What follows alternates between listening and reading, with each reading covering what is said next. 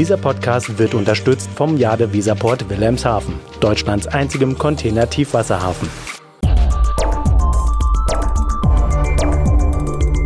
DVZ, der Podcast. Ich begrüße Sie, liebe Hörerinnen und Hörer, sehr herzlich. Heute wollen wir uns näher mit dem kombinierten Verkehr beschäftigen. Mein Name ist Susanne Landwehr. Ich bin Redakteurin der DVZ und Korrespondentin für Politik in Berlin. Der kombinierte Verkehr gilt als ein Baustein, um die Klimaziele bis 2030 zu schaffen. Die Bundesregierung hat das Ziel ausgerufen, den Anteil des Schienengüterverkehrs bis dahin auf 25 Prozent zu steigern. Selbst 30 Prozent hält sie für machbar. Dafür ist es allerdings notwendig, Verkehre von der Straße auf das Binnenschiff und vor allem auf die Schiene zu verlagern. Für den Wechsel zwischen den Verkehrsträgern stehen als Schnittstellen rund 150 Terminals in Deutschland zur Verfügung. Wie sich der kombinierte Verkehr in den vergangenen Jahren entwickelt hat und welches Potenzial er hat, und was er braucht, um es ausschöpfen zu können, darüber möchte ich nun mit meinem Kollegen Heinrich Klotz sprechen. Er ist leitender Redakteur bei der DVZ und unter anderem unser Experte für den kombinierten Verkehr. Vielen Dank, Heinrich, dass du dir Zeit genommen hast. Hallo erstmal. Aber gerne, Susanne. Hallo. Beim kombinierten Verkehr denkt man ja gern mal, dass er nur ein Nischenthema ist. Wird man ihm damit eigentlich gerecht? Naja, der kombinierte Verkehr äh, hat man als Nischenverkehr angefangen. Das ist schon über 50 Jahre her. Ähm, die Zeiten sind aber lange vorbei. Du hast das ja gerade an, schon anmoderiert. Die Schiene soll maßgeblich dazu beitragen, Emissionen zu reduzieren, vor allen Dingen im Verkehr natürlich. Darum geht es, der böse Verkehr. Äh, ein Güterzug verursacht 80 Prozent weniger CO2 als der Transport auf der Straße. Und Güterverkehr auf der Schiene heißt halt immer stärker auch kombinierter Verkehr. Von Nische ist da also keine Rede. Das ist äh, das Zentrum, würde ich mal sagen. Was fasziniert dich denn persönlich an dem Thema? Ja, das sind eine, eine Reihe von Dingen, die ich faszinierend finde. Ähm, also zuallererst würde ich mit den Menschen anfangen die Menschen, die sich im Bereich kombinierter Verkehr bewegen, äh, die sich darauf eingelassen haben, das sind durch die Bank Überzeugungstäter. Da kannst du hingucken, wo du willst, bei Bahnen oder bei Spediteuren, bei den Verladern, bei den Operateuren, egal wo. Ähm, ich habe da im Lauf meiner Tätigkeit unfassbar kreative und engagierte Menschen kennengelernt und die brennen alle für den kombinierten Verkehr, auch wenn ihnen da regelmäßig in der Praxis so die Brocken ein bisschen um die Ohren fliegen. Ähm, Welche Brocken sind denn das?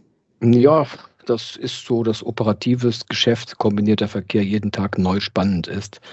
Äh, weil natürlich die Züge nicht so fahren, das kennen wir auch aus dem Personenverkehr, wie sie laut Fahrplan fahren sollen. Es ist immer irgendwas, es ist äh, immer irgendeine Störung im Gleis, es ist immer irgendein Stürmchen, es ist immer irgendetwas, was äh, die Abläufe ein bisschen durcheinander bringt und alle müssen entsprechend flexibel reagieren. Also da ist Leben drin. Mhm. Also der, mhm. man sagt ja immer, der kombinierte Verkehr sei so wahnsinnig komplex. Also was macht denn diese Komplexität aus? Es ist natürlich ähm, die, die Verbindung ähm, mehrerer Verkehrsträger, äh, die das Ganze komplex macht, weil es wird ja nicht nur einmal verladen, transportiert, entladen, sondern es ist nochmal der Wechsel da drin.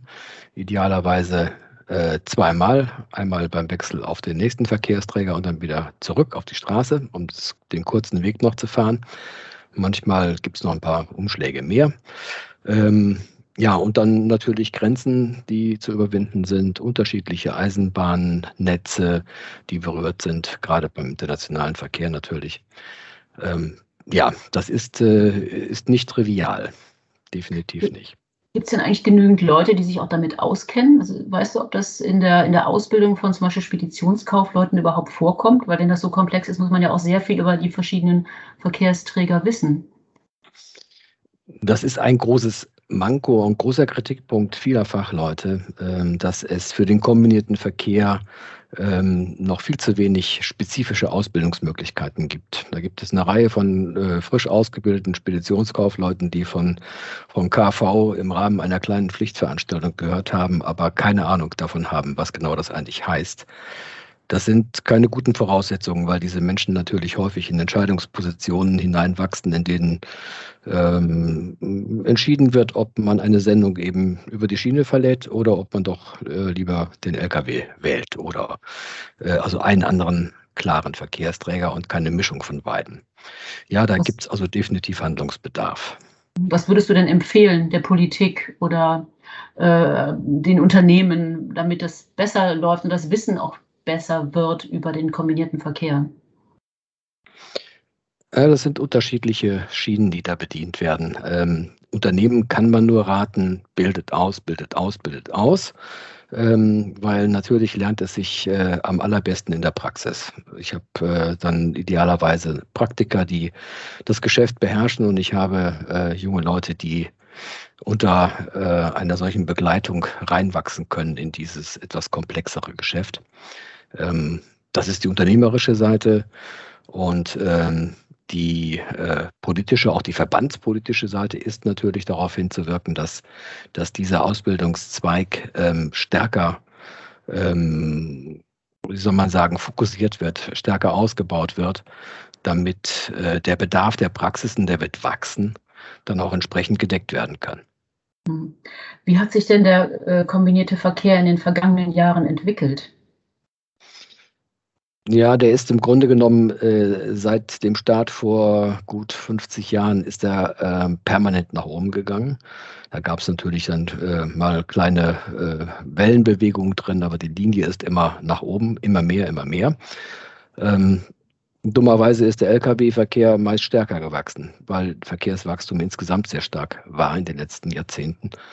Das hat dem Klima natürlich nicht gut getan. Ähm, auch wenn der Einzeltransport in der ähm, Emissionsbetrachtung und in den Umweltbelastungen äh, sozusagen sich immer mehr verbessert hat, hat es einfach die Masse der Transporte äh, hat dafür gesorgt, dass die, die Grundlast für die Umwelt gestiegen ist. Und der KV konnte da einfach nicht mithalten. Die Schiene konnte nicht mithalten. Sie ist gewachsen, aber eben nicht so stark wie der Lkw.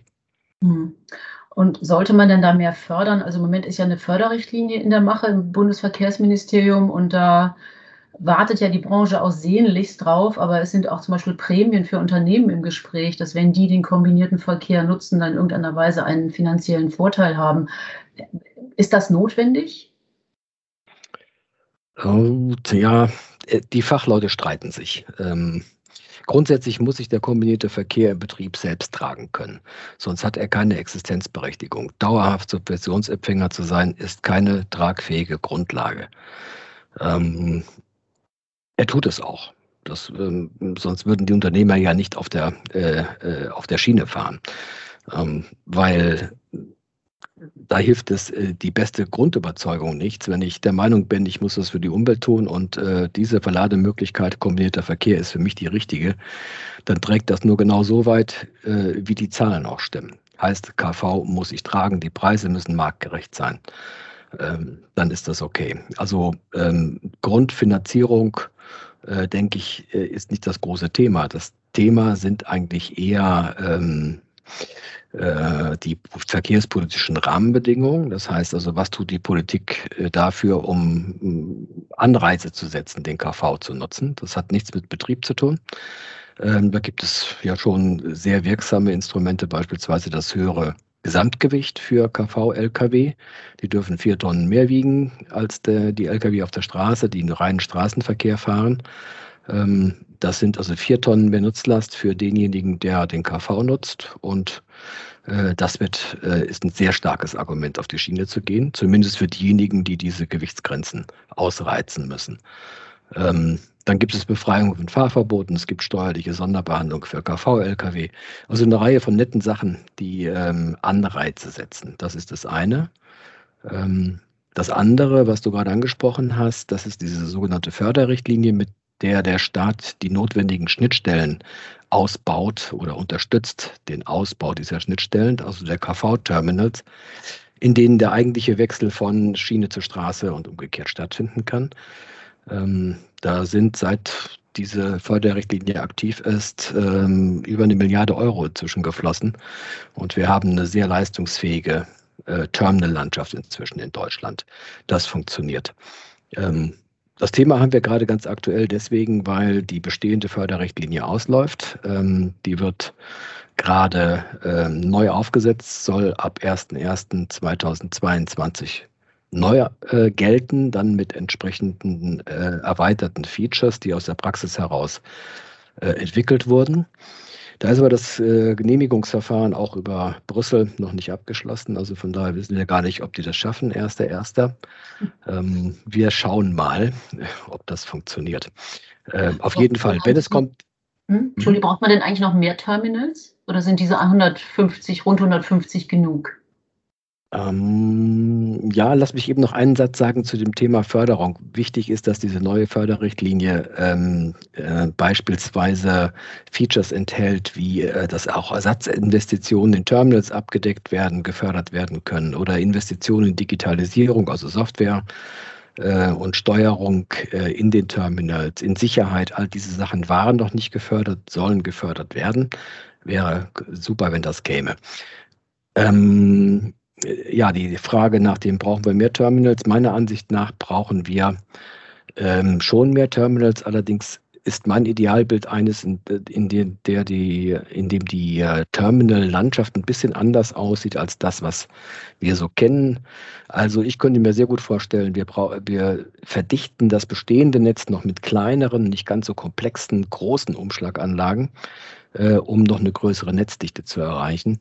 Und dann brauchen wir im Gesamtnetz äh, noch einige mehr von den sogenannten Mega-Hubs. Das ist das, was gerade in Hannover-Lehrte entstanden ist, ein äh, hochautomatisiertes, leistungsfähiges Umsteigeterminal, in dem kleinere Züge ähm, Ladeeinheiten anbringen können, anliefern können.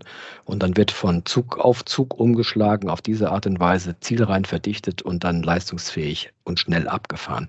Das schafft eine sehr große Netzbildung und würde den Zugang zur Schiene deutlich erleichtern. Sie sind jetzt gerade bei den Terminals gewesen, aber es gibt ja eben auch nochmal die technische Seite, zum Beispiel bei den Sattelaufliegern. Ähm, es gibt eine Forderung, dass die verpflichtend KV-fähig gemacht werden sollten und am besten auch europaweit. Hältst du das für realistisch und ist es sinnvoll? Ja, also erstmal der Clou ist ja, alle Sattelauflieger sind grundsätzlich KV-fähig. Ähm, das heißt, äh, es kommt nur darauf an, wie ich sie auf die Schiene bringe. Da gibt es heute Spezialsysteme, horizontale Umschlagsysteme, in denen, mit denen Trailer verladen werden können. Und es gibt äh, interessante Umschlaghilfen, sowas wie Nigrasa oder R2L, was gerade neu auf den Markt gekommen ist. Äh, solche Rahmen, mit denen man solche Trailer einfach umsetzen kann, dann via, via Kran. Ähm, was du aber meinst, und das ist äh, die große Diskussion, ähm, sollen alle Trailer technisch so gebaut sein, dass sie von einem Kran angefasst und umgeschlagen werden können. Das ist die Technik, die in nahezu allen Umschlagterminals in Europa angewandt wird. Da wäre das ja schon sehr naheliegend. Ähm, ich bin ein großer Fan davon, grundsätzlich. Ähm, das verpflichtend zu machen. Alle neuen Trailer bekommen das. Äh, man kann sie entweder auf der Straße einsetzen oder man fährt damit ins KV-Terminal und lässt umschlagen. Ähm, kostet ein bisschen mehr Geld. Ähm, da sagen die Hersteller allerdings, das wird verschwinden, wenn es ein Massenmarkt würde. Also die Kosten sind eigentlich nicht, sind eigentlich kein Thema. Es bleibt ein Mehrgewicht für die Verstärkung des Trailers, damit er gekrant werden kann. Das sind so ein paar hundert Kilo. Die sind aber äh, meiner Ansicht nach politisch aufzufangen oder in der Praxis nicht wirksam, weil sie in der Toleranzgrenze verschwinden. Ähm, unter, unter dem Strich bleibt eine ja sehr gute Idee. Ähm, europaweit sehe ich politisch kaum machbar, weil äh, sich auch da die Länder der EU einfach nicht einig sind. Müsste aber so sein, denn es macht keinen Sinn, dass beispielsweise nur Deutschland da vorangeht und ähm, äh, sagen wir mal, alle, äh, die nicht in Deutschland ihren Sitz haben und mit anderen Einheiten fahren können und wollen, äh, genießen dann noch Vorteile. Also wenn, dann müssten eigentlich alle auf diese Linie eingestellt sein. Das muss politisch geregelt sein, dass, ähm, die, äh, dass das Mehrgewicht kein Thema ist, sondern dass es in der Praxis einfach äh, so gefahren werden kann. Und dann habe ich eine Lösung, die funktioniert. Aber politisch halte ich das für im Moment nicht absehbar. Weil, also hast du nicht das Gefühl, Schiene ist gerade ein ganz großes, großes Thema und damit dann auch der KV? Grundsätzlich ja, aber auch da gibt es halt eben innerhalb der EU deutliche Unterschiede. Ähm, bei der Frage, soweit ich das wahrnehmen kann, insbesondere zwischen Ost und West, ähm, in dem Moment, wo ich äh, Länder habe, die einfach, deren Unternehmer sehr stark auf der Straße unterwegs sind, auch mit großen Flotten, äh, kriege ich diese Länder wenig äh, nicht dazu, äh, ihre, ihre Unternehmen zu verpflichten, äh, dass sie äh, die Trailer kranfähig machen müssen. Mhm. Äh, es gibt da wenig Interesse dran, noch. Schauen wir nochmal auf das, was sozusagen jetzt in der Planung ist, also eine Förderrichtlinie. Und du sagtest eben, man müsste auch noch was machen bei der Kranbarkeit von Sattelaufliegern. Ähm, es gibt sehr viele Subventionen und Förderungen schon. Wenn das alles greift, glaubst du denn, dass der äh, kombinierte Verkehr wirklich zu diesem 25 Prozent Ziel oder 30 Prozent Ziel Marktanteil des Schienengüterverkehrs beitragen kann oder beitragen wird? Also ähm, er wird und er muss, weil ähm, der KV ist ähm, diese die Art von Güterverkehr auf der Schiene die eindeutig wächst. Ähm, der Trend geht eher da, geht dahin, konventionelle Verkehre auf der Schiene weniger. Äh, es wird immer mehr KV sein. Das heißt also, in diese Richtung werden wir gehen. Ähm, und er wird eine große Rolle spielen. Er wird auch deswegen eine große Rolle spielen, weil gerade alle Karten äh, zugunsten des kombinierten Verkehrs fallen. Das ist ja nicht nur so, dass auf der Schiene eine ganze Menge passiert, dass da auch Geld reingeht und ähm, politisches großes Interesse besteht, was zu tun auf der Schiene sondern auch auf der Straße. Die Bewegung kommt ja von der Straße her. Ich habe keine Fahrer mehr. Äh, ich habe ähm, deutlich steigende Treibstoffkosten. Ähm, die äh, Abgaben für das Fahren auf der Straße werden immer mehr. Das heißt, äh, schon der Druck von der Straße weg ist groß. Und wenn dann die Schiene es schafft, die Arme weit aufzumachen und dann noch was zu bieten, dann sehe ich überhaupt keinen Grund, warum KV das nicht leisten können soll, was mhm. erwartet wird. Genau, und das wirst du ja sicherlich auch die nächsten paar Jahre noch sehr intensiv verfolgen. Heinrich, ich danke dir herzlich für dieses interessante Gespräch. Liebe Hörer, sehr gerne. vielen Dank für Ihre Geduld und ähm, bis zum nächsten Mal. Ich danke auch. Dieser Podcast wurde unterstützt vom Jade Weserport Wilhelmshaven, Deutschlands einzigem Container-Tiefwasserhafen.